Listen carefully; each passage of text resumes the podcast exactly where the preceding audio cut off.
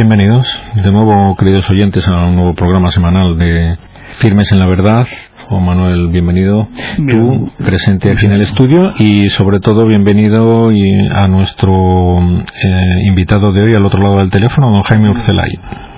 Muchísimas gracias. Don Jaime Urcelay es eh, portavoz de Profesionales por la Ética Profesionales por la Ética, como muchísimos de nuestros oyentes saben, es una organización, bueno, si queremos, y luego nos matiza si quiere,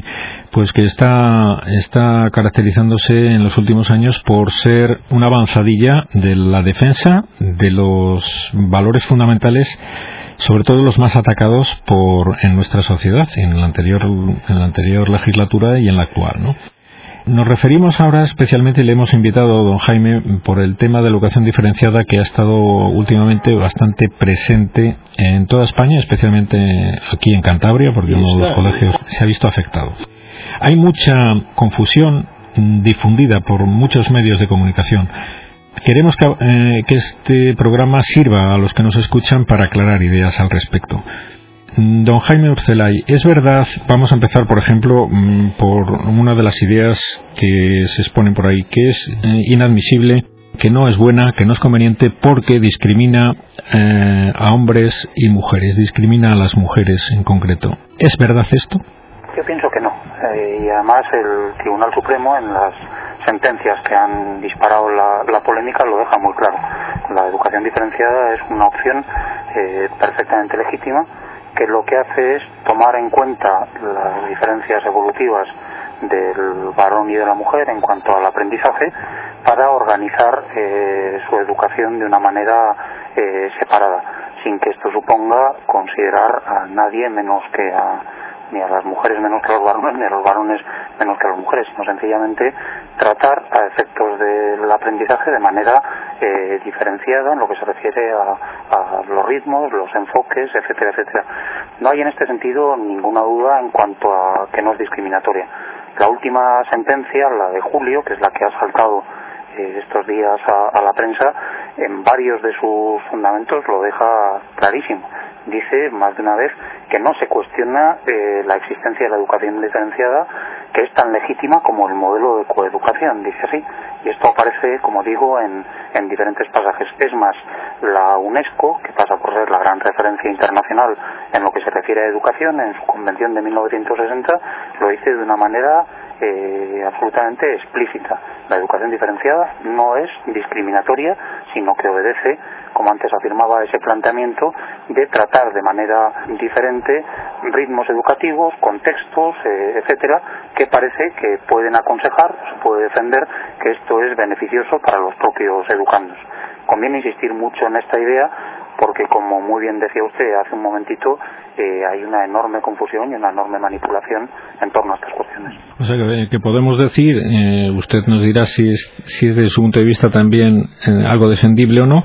que la educación diferenciada no solo no discrimina, perjudica a los hombres o mujeres en esa edad, en, época de formación, sino que es muy conveniente desde su punto de vista para una correcta educación, un, correcto desarrollo de su personalidad eh, humana y técnica. Sí, en todo caso hay indefendible y es una postura avalada por datos concretos. La educación diferenciada en España es motivo de conflicto y tiene además un trasfondo de unas agresiones y de unos cuestionamientos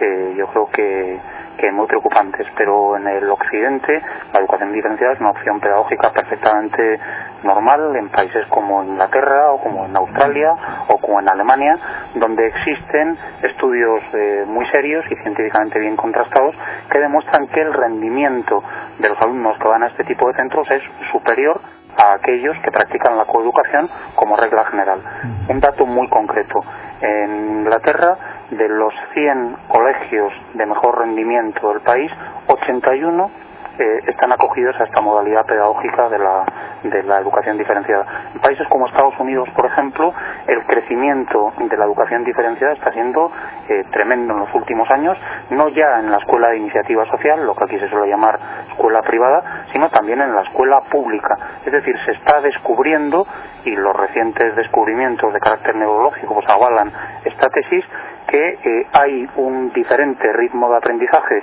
en los varones y en las mujeres y que eso justifica, en beneficio tanto de unos como de otras, que eh, se le dé un trato diferente desde el punto de vista escolar, cual no implica, por supuesto, ni muchísimo menos cuestionar su igual dignidad, su igualdad de derechos, eh, etcétera, etcétera, que no es nada parecido a la discriminación. Ahora bien, defender esto no significa querérselo imponer a nadie, sino sencillamente decir que esta es una opción de libertad, que algunos padres prefieren eh, seguir este criterio y que por lo tanto como ciudadanos que pagan sus impuestos pues tienen derecho como cualquiera a beneficiarse de las llamadas ayudas públicas a la educación. Este es el, el tema central y yo creo que el núcleo de la polémica que se ha organizado en torno a estas dos sentencias del Tribunal Supremo.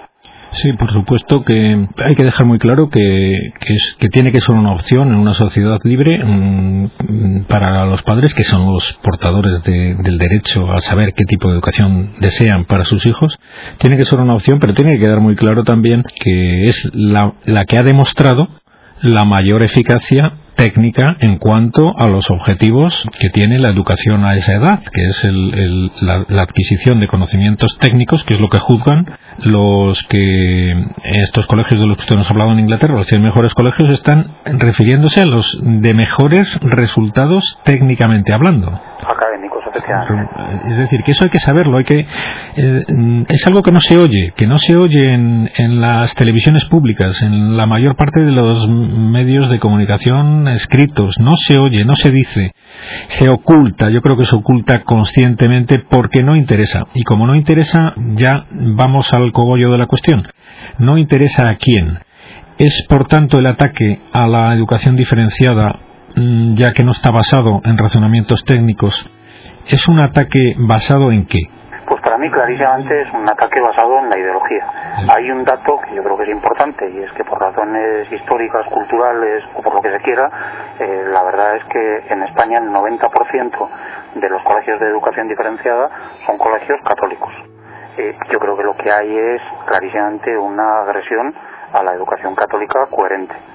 La educación católica mediocre que, que al final no es ni una cosa ni otra y que lo que hace es confundirse con los criterios del mundo, yo creo que se da igual, ¿verdad? Pero aquella que trata de ser fiel a lo que es la transmisión de una cosmovisión, sentido de la persona, sentido del conocimiento, eh, etcétera, eh, que responde a, los criterios eh, cristianos, pues molesta a determinadas posiciones ideológicas, partidistas y a determinados medios de comunicación. Yo no encuentro otra explicación a la agresividad, la rabia, el odio que se ha desatado estos días con esta cuestión. Y la respuesta que, por ejemplo, ha tenido el ministro de Educación, señor Ward, que yo creo que en esto estaba acertado, que cuando se conoció la última sentencia, en concreto la de 24 de, julio, la que afecta a, Andalucía, sencillamente defendió la educación diferenciada como una opción de libertad y dijo que estaba dispuesto a eh, modificar aquellas leyes, en concreto la LOE, en que se ampara el Tribunal Supremo para justificar la no renovación del concierto educativo a un colegio de Sevilla, que es lo que cuando uno lee determinados medios y oye ciertas declaraciones, especialmente en el Partido Socialista, eh, por este posicionamiento del ministro de Educación, pues yo creo que por exclusión no se puede encontrar más eh, raíz o más más eh, razón de, este tipo de posturas que una cuestión de, de, de animadversión, de odio ideológico. No hay racionalidad, no hay un deseo de ver cuáles son las causas objetivas que pueden justificar la educación diferenciada o que puede llevar a muchos padres a preferir esta opción, no se mira lo que está pasando fuera de España, no se atiende a estos estudios, como digo, de Inglaterra, de Australia, de Alemania, la evolución de Estados Unidos, etcétera, no se va al debate, por ejemplo, que ha habido en Francia, donde recientemente eh, el Parlamento ha ratificado la idoneidad y la legitimidad de la educación diferenciada, sino lo único que queda es ese deseo de acabar, de extinguir cualquier vestigio de eh, una educación verdaderamente libre, que se salga de lo políticamente correcto, de los criterios que se nos quieren imponer en estos momentos dogmáticamente, y yo creo que eso explica lo que, lo que está pasando, por lo menos desde mi punto de vista, porque como es natural, hay mucho opinable en todo esto, ¿no? Sí, bien, parece muy claro, parece muy claro que que al coincidir en, los colegios de educación diferenciada con las ideologías, con los idearios educativos contrarios a lo que ellos pretenden, intentan mm, de momento meterse con, los conciertos, pero sí está clarísimo que su objetivo sería acabar con la libertad de educación para que, bueno, como pretendió el anterior gobierno, como pretendió privar de pues de libertad en, los idearios también en los colegios es decir que estos son restos de la anterior de la anterior legislatura. Eh, porque vamos a ver yo me pongo a hacer historia. Yo estudié en un colegio diferenciado mm, cuando el bachillerato prácticamente la inmensa mayoría de los españoles lo hicieron así eh, no nadie puso pegas a ese tema. ¿Cuándo empieza, ¿cuándo empieza esta moda de la educación diferenciada y, y dónde hunde sus raíces entonces, según su opinión, don Jaime? Yo creo que la, educación diferenciada tiene mucho de sentido común y además obedece a nuestra propia experiencia. Comparto también con, con usted, yo también estudié con los jesuitas en un colegio de, de, varones del que estoy enormemente orgulloso y al que estoy muy agradecido porque creo que me dio una aprendizaje, una educación que he verificado después que ha sido una grandísima ayuda para, para toda mi vida, para mi vida familiar, para mi vida profesional, para la educación de mis hijos, etcétera, etcétera. Y en ese sentido no me siento, más allá de mis limitaciones como es lógico, con ningún lastre, ni siento que esté adoptando en mi vida ningún tipo de, de punto de vista ni machista, ni segregacionista, ni todo lo contrario. Yo creo que es de, de, sentido común. En un momento determinado irrumpió esta historia de la, de la coeducación, se extendió de una manera verdaderamente fulgurante por toda la educación eh, española, quedó prácticamente la educación diferenciada, como antes he dicho, reducido a estos colegios católicos y fundamentalmente de un movimiento de la Iglesia como es el Opus Dei, que se pone además en estos momentos como eh, paradigma y como blanco de todos estos ataques y toda esta dialéctica mediática que se ha desencadenado en las últimas semanas. Pero creo que vamos a contrapelo también de, de lo que se está descubriendo en, en, todo el mundo. Yo creo que hoy en día hay muchas razones científicas que avalan la, la educación diferenciada y conviene llevar ahí el debate. Es decir, oiga usted, discutamos sobre datos, sobre objetividad, sobre resultados, sobre rendimiento académico y quitemos de en medio ese gran topicazo al que desgraciadamente somos muy sensibles hoy en día, que es el tema de la discriminación y de la igualdad. Eh, que me parece que, que, muchas veces se presenta de una forma completamente desmesurada, completamente manipulada, y tenemos el ejemplo muy reciente de lo que pretendía el afortunadamente frustrado proyecto de ley de ley de igualdad de trato y no discriminación, que no se pudo aprobar en la última legislatura por la convocatoria anticipada de elecciones, que prácticamente hacía inviable la educación diferenciada en España. Afortunadamente eso no pasó, pero ahora lo que nos estamos encontrando es que por esta interpretación del Tribunal Supremo del famoso artículo 84.3 de la Ley Orgánica de Educación, que impide que haya discriminación por razón de sexo en los colegios que reciben fondos públicos, pues el resultado que se está consiguiendo es el mismo. Por lo tanto, yo creo que la conclusión es evidente. Urge eh, remover esa herencia, ese lastre que nos ha dejado el proyecto ideológico de Zapatero y seguir recuperando espacios de libertad para que cada cual, como además reconoce la Constitución de una manera meridianamente clara, eduque a sus hijos de acuerdo con sus propios criterios morales, de acuerdo con su propia visión de la vida, transmita a sus hijos aquello que piense que puede hacerlos felices, porque esa es la principal eh, responsabilidad, el principal derecho el principal deber de, de los padres como, como educadores de sus hijos, y que de una vez acabemos con esta nefasta tendencia de un Estado que aspira a meterse en nuestra vida, que nos dice cuáles son los criterios con los que tenemos que educar a nuestros hijos, que trata a aquellos que tenemos determinadas opciones como ciudadanos de segunda categoría, como si no pagáramos impuestos o no nos correspondieran los mismos derechos que a los demás y recibimos al final ese trato discriminatorio. Creo que ahí tenemos, por lo tanto, un enorme desafío de clarificación, de movilización, de, de de decir las cosas muy claras, defender la verdad y al final seguir poniendo por delante aquello que nos importa, especialmente cuando se trata de la educación de nuestros hijos. Respecto a otra de las ideas confusas que circulan, mm, yo creo que con bastante amplitud por ahí, ¿no? Ya que de momento no pueden, no pueden acabar con la existencia de colegios que no les gustan, sí que están intentando decir, bueno, pero ahogarlos económicamente, que se paguen ellos, el, que no se utilice dinero público. Vamos a ver, ¿esto qué le sugiere? ¿Qué error hay detrás de este planteamiento de que solamente el Estado subvencione la escuela pública que se atenga a criterios ideológicos determinados, como son los que el determinado gobierno quiera imponer? Sí, creo que hay dos planteamientos claramente erróneos y graves, que además conviene cuanto antes desmentir y combatir, ¿no? Que son, eh, el primero, la militancia del Estado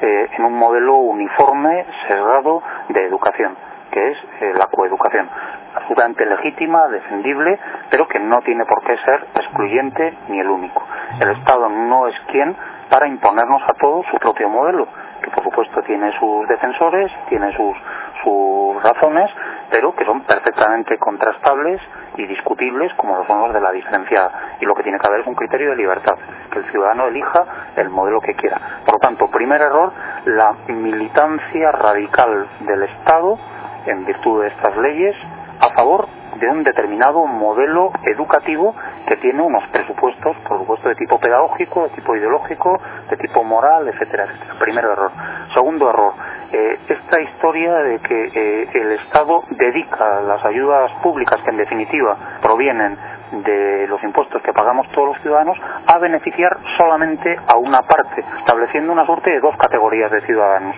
Los que se alinean con sus postulados ideológicos, que pueden recibir ayudas públicas en la educación como retorno de los impuestos que pagan, y los que no se alinean, que claramente son sometidos a una especie de marginación, de asfixia, que acaba por hacer inviables sus propias iniciativas sociales en la educación y sus propias obras. Esta claramente es la estrategia. En el momento que se retiran los conciertos, se pone en riesgo claramente la sostenibilidad de estos colegios, porque eh, los gastos son muy importantes, no todos los padres pueden acometer eh, esos gastos en la educación y además pagar los impuestos, y a la larga se acaba convirtiendo, o se corre el riesgo de que la educación diferenciada se acabe convirtiendo en una educación elitista y además elitista por razón económica, es decir, donde únicamente los ricos puedan elegir la educación de sus hijos y los que no son ricos son parias y tienen que someterse a los dictados de un Estado invasor que nos dice en qué tenemos que creer,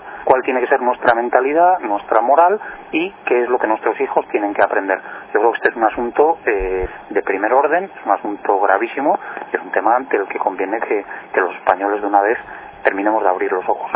Sí, es muy difícil, creo, porque está muy, muy impregnada la sociedad de, ideas contrarias a la libertad en tantos ámbitos, pero en esta educación se me, se me antoja especialmente deformado. Estamos acostumbrados a que el Estado, a delegar en el Estado la educación de nuestros hijos. Aquí eh, existe como en el subconsciente colectivo la, la, idea de que es el Estado el que se encarga de la educación. Eso no es lo mm, deseable desde el punto de vista suyo. Vamos, voy a preguntarle a usted, porque se me antoja que el Estado debería adoptar un papel subsidiario allá donde no llegaran los padres organizándose para crear centros educativos. ¿Qué papel debe jugar el Estado para no atropellar esa, esa preferencia, ese derecho primario y preferente de los padres para ser ellos los que tomen la iniciativa, los que tengan todo tipo de opciones, las que consideren más adecuadas para educar a sus hijos? ¿Qué falla en esta sociedad que debemos, aunque sea muy lejano o muy difícil cambiar, pero cuál es la meta? Yo lo ha definido usted precisión y con toda claridad, ¿no? El principio que garantiza la libertad de la sociedad, de las personas, en términos políticos de los ciudadanos, frente al Estado, que tiene evidentemente su rol y sus, y sus fines, es el principio de subsidiariedad. Es decir, en principio, las personas debemos tener libertad para emprender, para hacer, para decidir todo aquello de lo que seamos capaces. Y solamente allí donde no llegamos, pues nos hemos dotado de un Estado que está a nuestro servicio para ayudarnos a cumplir aquello que es necesario desde el punto de vista del bien común. El problema, como bien dice usted, es que se han invertido los términos. En lugar de estar el Estado a nuestro servicio, Parece que es al revés. Somos los ciudadanos, somos las personas los que nos hemos puesto al servicio del Estado, lo cual no deja de ser una completa aberración. Yo creo que esto se ve en cualquier orden de la vida social, pero me parece que es especialmente crítico, especialmente grave en algo que nos afecta vitalmente de una manera tan, tan medular en lo más esencial de nuestra vida, que es la, la, educación, donde además, curiosamente en España, es donde claramente la, la, perversión ha calado más en la mentalidad común de la gente. Eh, estamos acostumbrados desde hace décadas a que es el Estado el responsable de decir cómo tienen que, educarse nuestros hijos, cuando realmente es al revés. Eh, los padres, como, como dadores de vida, prolongamos esa tarea a través de la tarea educativa, somos nosotros los que tenemos el deber de llevar a cabo, porque además somos los que estamos en las condiciones idóneas para hacerlo, porque somos los que queremos a nuestros hijos, porque somos los que les conocemos, pues somos los que estamos al lado de ellos, etcétera, y solamente en aquello a lo que no llegamos le pedimos ayuda al Estado. Pero en España resulta que se ha hecho exactamente al revés. El Estado decide cómo tiene que montar la educación y residualmente nos otorga graciosamente algunos espacios de libertad para tomar determinadas decisiones. Bueno, esto es, es tremendo y, por supuesto, el horizonte es un cambio de mentalidad, un cambio cultural en este tema y además yo creo que con carácter urgente porque son muchas las cuestiones que dependen de esto, ¿no? Eh, creo que hay además una tendencia del Estado a meterse no solamente en la escuela, sino también incluso en la vida de las familias. Lo vemos muy claramente a través de la experiencia de los famosos criterios de evaluación de las asignaturas de educación para la ciudadanía, donde el profesor tiene que verificar cuál está siendo el comportamiento del niño en su familia y asegurarse que no está repitiendo o replicando determinados estereotipos sexistas, etcétera, etcétera. Todo este cacao ideológico eh, que impregna la asignatura de educación para la ciudadanía. Bueno, yo creo que esta es la situación, este es el desafío, con luces y sombras. Creo que tenemos a nuestro favor todos los instrumentos internacionales de derechos humanos, tenemos a nuestro favor la propia Constitución española, pero tenemos en contra fundamentalmente dos cuestiones, que son, uno, la mentalidad común, que es en la que hay que trabajar y la que hay que ir cambiando, y dos, una legislación que se ha ido gestando en las últimas décadas desde la mentalidad socialista y que desgraciadamente el Partido Popular en las sucesivas legislaturas en las que ha gobernado no solamente no ha removido con coraje, con claridad con una visión clara de lo que tiene que ser la libertad de educación, sino que por el contrario lo que se ha dedicado es a consolidarlo, de tal manera que eso vuelve a retroalimentar la cultura y la mentalidad común y hace que nos metamos en una espiral verdaderamente nefasta de la que está siendo muy difícil salir, pero con la que tenemos que seguir peleando. ¿no? Pues muy bien, eh, aunque queda poco tiempo, Juan Manuel, ¿quieres preguntar algo que no lo has intervenido? No, estaba, estaba completamente de acuerdo, vamos. Bueno, pues eh, en los pocos minutos que quedan, algo que le parezca importante que no hayamos tocado, don Jaime. Bueno, yo creo que, volver a insistir en una idea fundamental, porque eh, cuando uno lee la prensa, la verdad es que, que, llama la atención hasta qué punto se pueden manipular las cosas, y es afirmar rotundamente, y ahí está la sentencia para estudiarla, esta y la anterior sobre Cantabria, que les afecta a ustedes más directamente, en ningún momento el Tribunal Supremo ha dicho que la educación diferenciada es discriminatoria. El Tribunal Supremo, por el contrario, insiste en que se trata de una eh, opción tan legítima como el modelo de coeducación. Pero el Tribunal Supremo